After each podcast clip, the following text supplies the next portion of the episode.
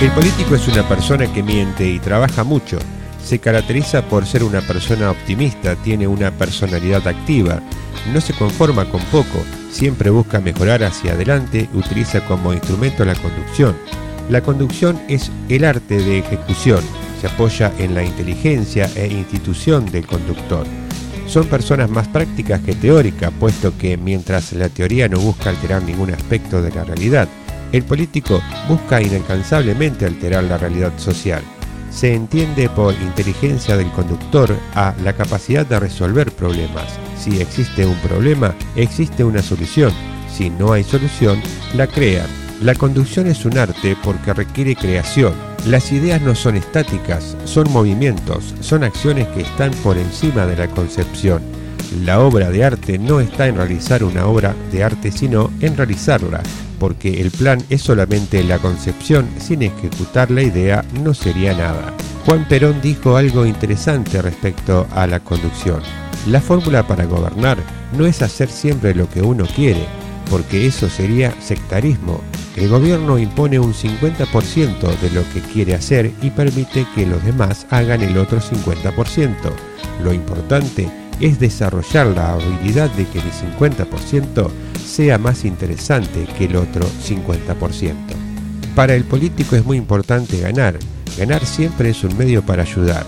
Trabaja para los demás, es un luchador, lucha por la causa, lucha por la causa de los demás, puesto que no persigue intereses personales. Ambiciona, quiere y tiene el deber de ganar. El Nobel de Literatura Ernest Hemingway ilustra magistralmente este hecho en su obra El viejo del mar, Santiago, el pescador que captura a la enorme criatura marina, tras varios días de combate regresa a la tierra, pero durante el trayecto los tiburones han dejado su presa reducida a una enorme espina. A pesar de ello, no fracasa, pues en su tenacidad reside la victoria. El hombre no está hecho para la derrota. El hombre puede ser destruido pero no derrotado. El conductor es quien se juega toda una carta, es quien toma riesgo es quien teme, pero no por eso tiene miedo a fracasar.